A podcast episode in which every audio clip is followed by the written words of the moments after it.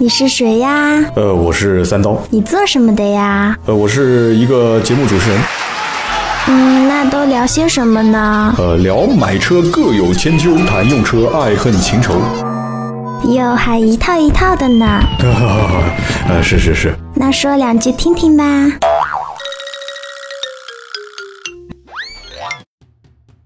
大家好，欢迎收听今天这一期的《百车全说》，我是三刀。欢迎大家呢去支持我们斗志文化旗下的另一档节目啊，非常小清新，然后制作很精良的，叫做《往事并不如烟》。这档节目呢，我平时也很爱听。实话实讲啊，我为节目代言啊。那么，同样我们百车全说一样，还是坚持这个粗制滥造啊。这个南京人讲这四个字是非常非常困难的啊，粗制滥造、胡说八道的这个精神啊，我们还是以脱口秀为主，好好的聊一聊大家喜欢听的车啊，也许是你喜欢听的车，但是是我非常喜欢聊的车啊，跟车非常有关的一些好玩的事情。今天这期节目呢，我们就聊一款啊，很多人说啊，三刀啊，你很久又。没有去说这个自主品牌啊，你很久又没有说我们可以买得起的车啊，八九万块钱、十来万块钱的车啊，我论坛里面问了很多次，你都不讲。之前节目我讲过了嘛，就是这个做节目呢，就有点烧菜的感觉。其实我不是专业的主持人啊，但是感觉就跟一个厨子一样的，烧出来的菜，不管你感觉多么用心啊，别人吃起来，有人说咸了，有人说淡了，有人说苦了，有人说辣了，有人说啊这个分量多了，有人说分量少了，反正就是这样一个感觉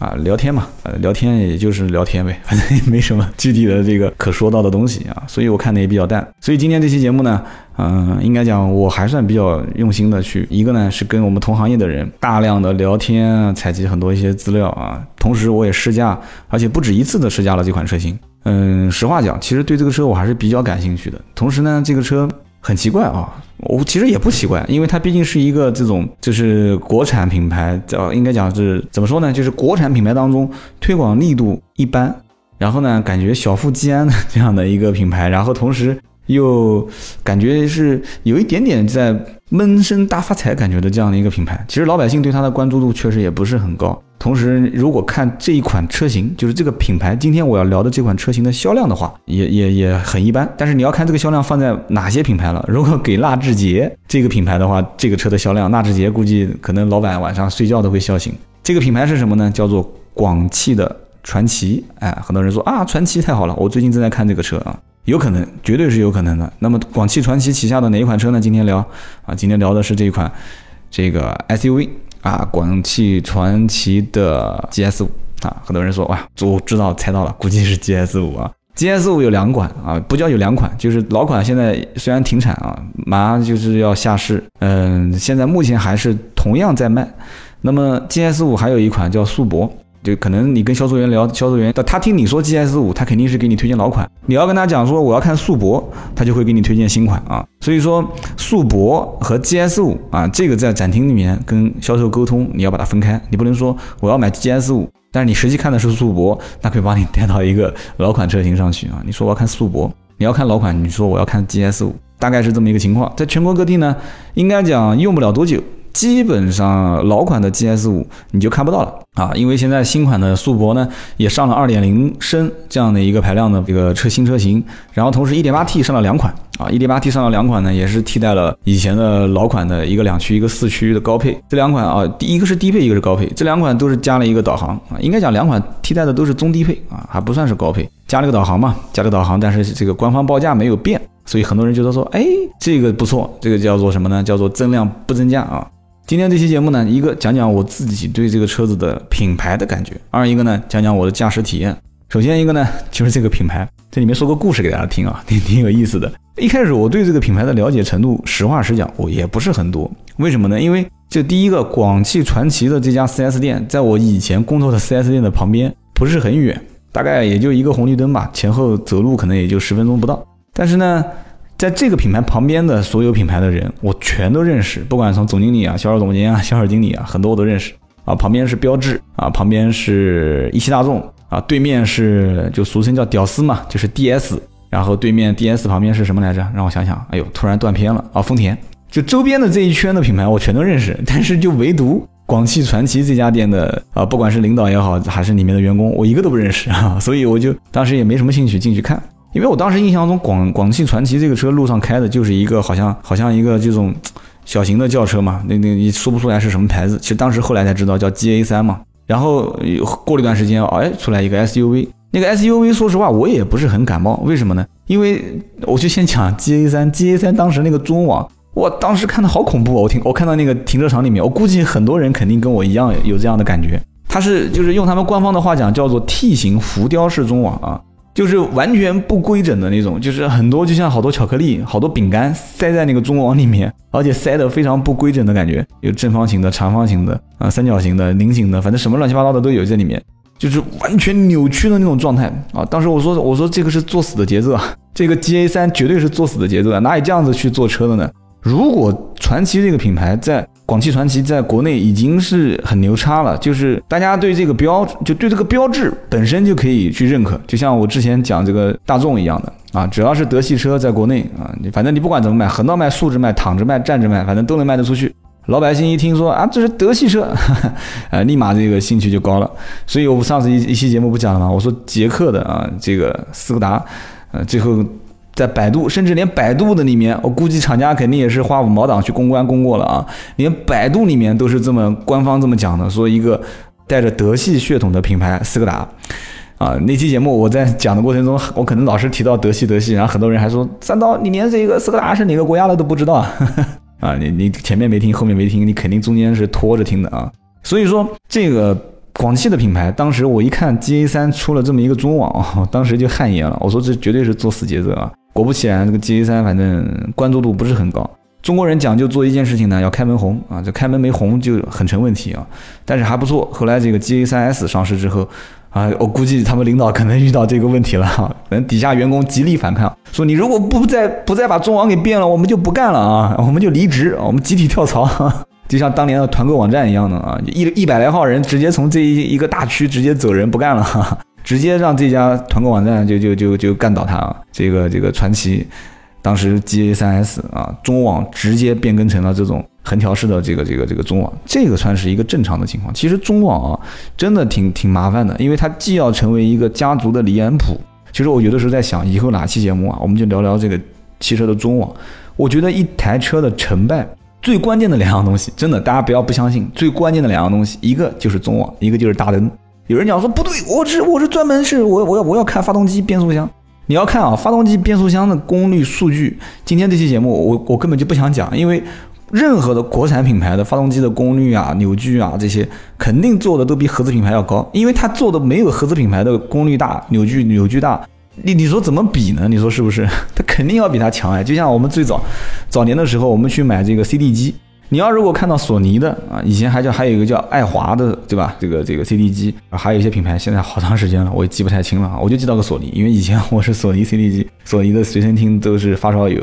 你说这个 CD 机，你买索尼的功能肯定是少，甚至连液晶屏都没有，而且价格居高不下。但是呢，你要如果买一个这种就是国产品牌的，可能广东深圳那边的生产的，它功能相当齐全啊，然后液晶屏幕又比它大。然后呢，这个甚至做的还比它薄啊，这个反正就感觉无所不能，价格还比它便宜，甚至便宜一半以上。你感觉不就是读个碟子嘛，对吧？我又对音质没太大要求，音质甚至我换个好一点的耳机不就行了嘛，对吧？我买个森海塞尔的耳机啊，说不定我音质就能提升了。然后那个销售员再给你介绍一下，说，哎呀，我们的激光头用的是什么什么的激光头啊，什么什么镭射的啊，然后我的这个解码芯片是跟某个品牌的解码芯片是一样的啊，你换个耳机，音质绝对不比谁谁谁差。其实有的时候我就在想，是一样的道理啊，汽车也是一样的，所以我不看发动机功率、扭矩这些，更多的还是要自己去感受它，要体验它。但是最关键的问题是什么呢？中网跟大灯，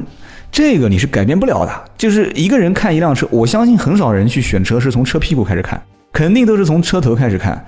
就像人跟人之间打招呼的第一印象非常关键啊，所以当时我们今天聊到这台车啊，GS 五。所以当时我第一眼看到这个车，我对它印象呢是什么呢？我觉得是相当的中庸啊，就是没啥好的，也没啥坏的。这车子感觉你说难看吗？感觉也还好，也不是很难看。你说好看吗？我我看不到一点点能让我心动的感觉啊。就是换句话讲，就是如果把它当老婆来来形容的话，属于那种就是一眼我肯定不会爱上她的啊。然后呢，她如果成你同事了。啊，或者说是是成为你，当然了，我的老婆肯定不是我同事啊，但是而且三刀绝对不会跟任何的身边什么同事这些有什么情况啊，声明一下，我就举个例子啊，就是日久生情这么个意思啊。就比方说，如果说身边一个同事或者身边一个这个这个怎么讲呢，就是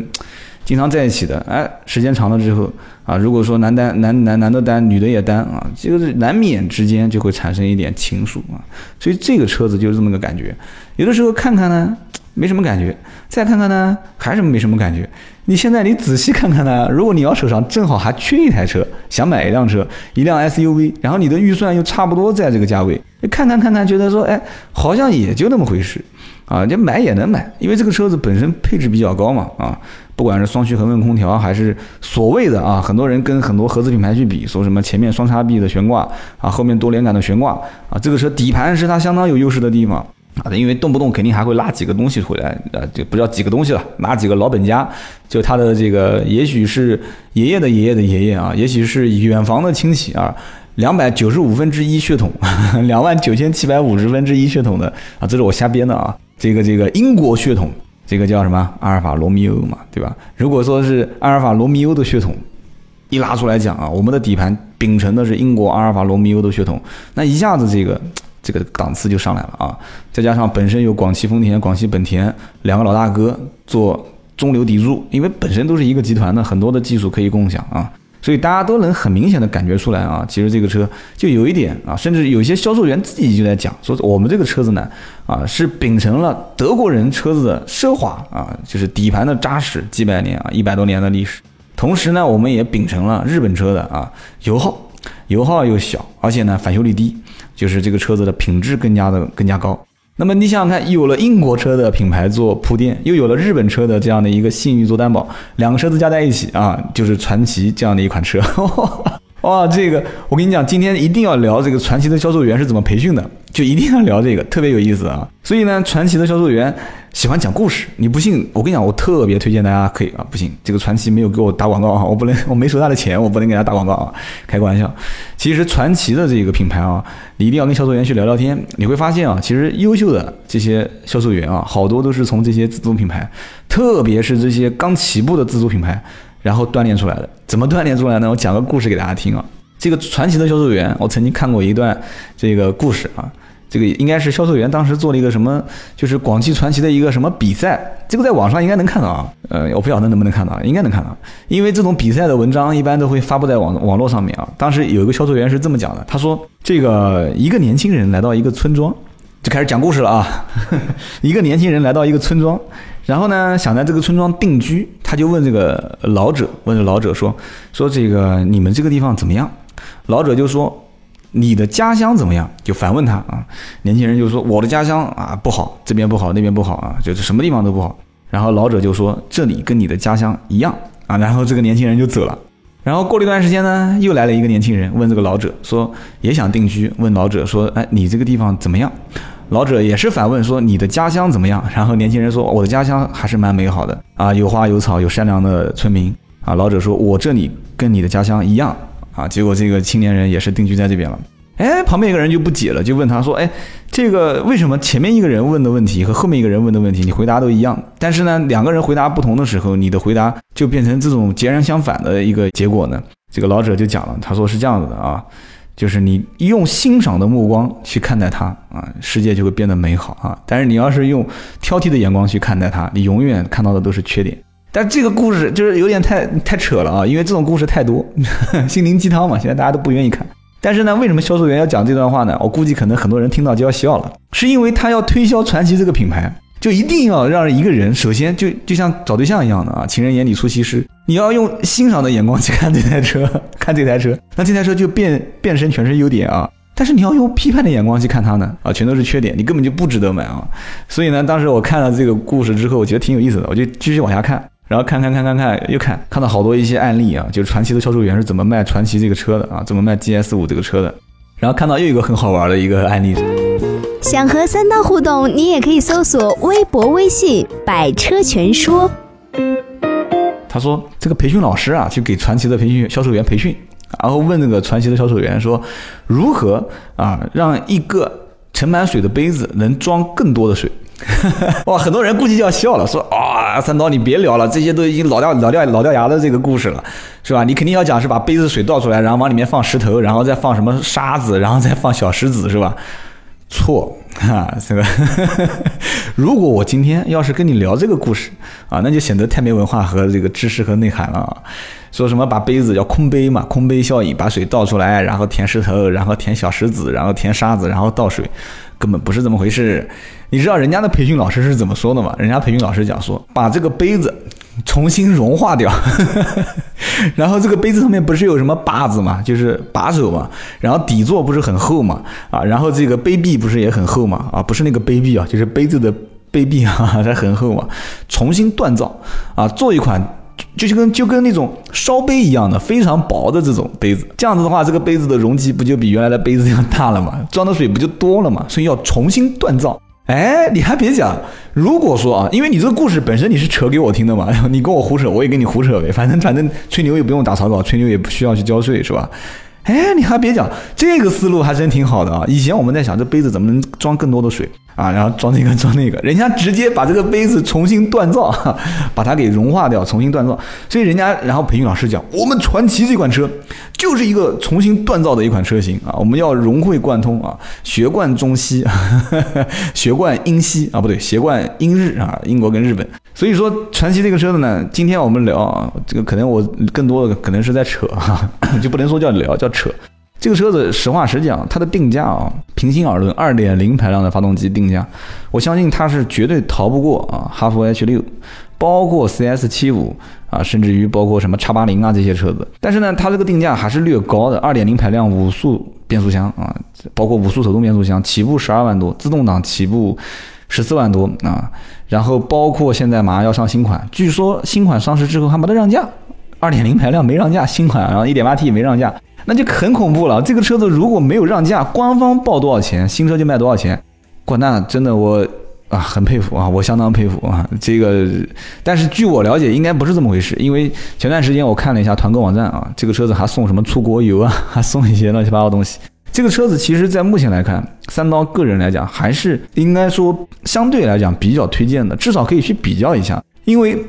我不知道为什么，我一直有一种感觉是什么呢？就是东西造的越花俏，东西造的越山寨、越模仿，可能它好卖，也可能会怎样。但是这个东西可能在设计师设计之初，没有过多的去想把这个产品长远的发展，就是让它它是一个原创的产品，然后慢慢的去迭代。一代加一代的叠，一代再加一代的叠，它总有一天会进化成一个比较完美的东西。但是你如果一上来去山寨，然后你后面如果还不去改，你因为你山寨完之后想重新再变成原创的话，你重新你还是需要一个自己知识的积累，然后有一个自己的创造的过程。你与其先山寨后创造，你不如前期创造一些啊，相对来讲可能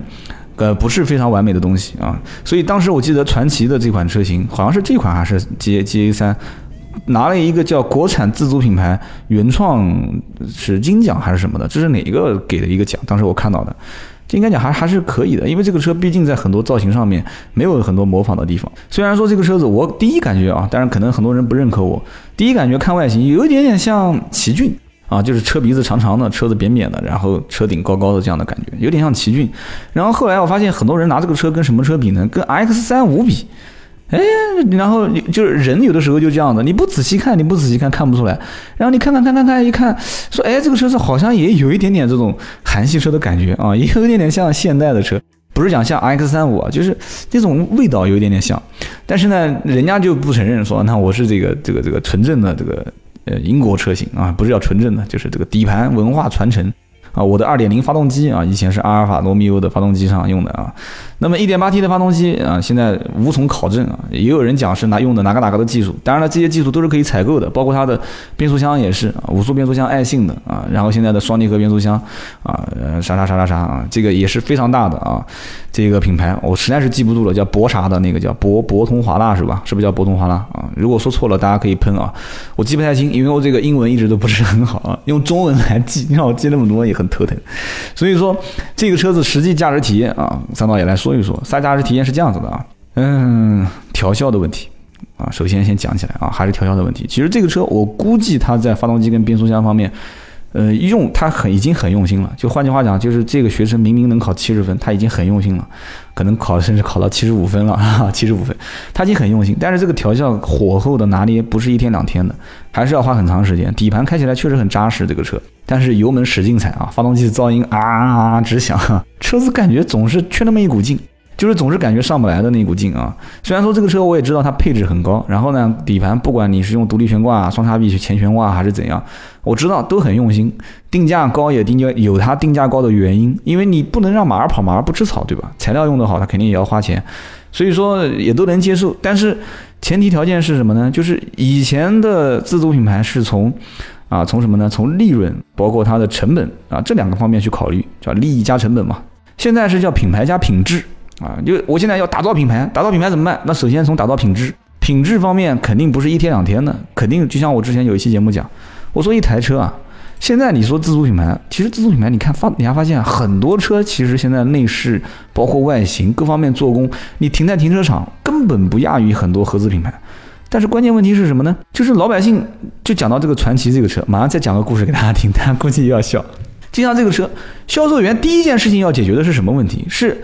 有的客户进来会问说：“你你们这个品牌是哪个国家的品牌？是合资品牌还是国产品牌？就是你得先解决一个你是谁的问题啊！你要知道，在所有的合资品牌里面，销售员是不需要解释我是谁的问题啊。你说卖大众的销售员需要解释说。”呃，我们是一家来自于德国的大众品牌，你需要吗？不需要啊！你不不像大众了，你不管包括是啊日产啊，还是丰田啊，还是韩国的现代啊，还是起亚啊，还甚至于国产之前早一些的品牌啊，你像荣威，荣威最早也是遇到这个品牌啊，两根两个狮子拴在一个柱子上面啊，就中华牙膏的标志嘛。说你们家这两只狗拴在一个中华牙膏的标志上面，这什么牌子啊？我之前有一期节目不是聊过吗？就是不管你是啊什么样的一个情况，反正你先得解决，你得告诉别人我是谁，我从哪边来，然后呢，其次告诉别人这是一个哲学问题啊，每个保安都要问的啊啊，你从哪里来啊，你到哪里去，你是谁啊，三个问题，所以你得先要告诉他我是什么一个品牌，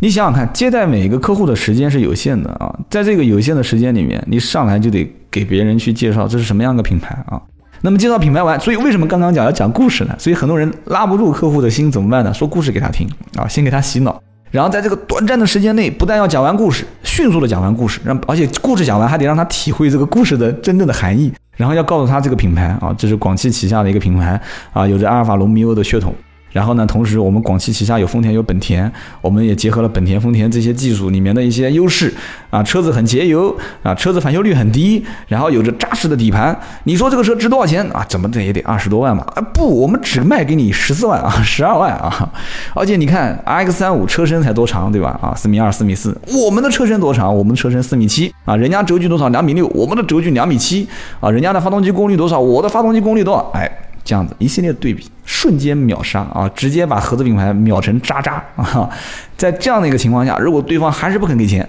继续聊呗，别让他走啊，千万不能走，因为客户只要一走，我敢保证，拍着胸脯讲，回过头来再买传奇的可能性几乎我不讲为零吧，个位数，几乎是个位数。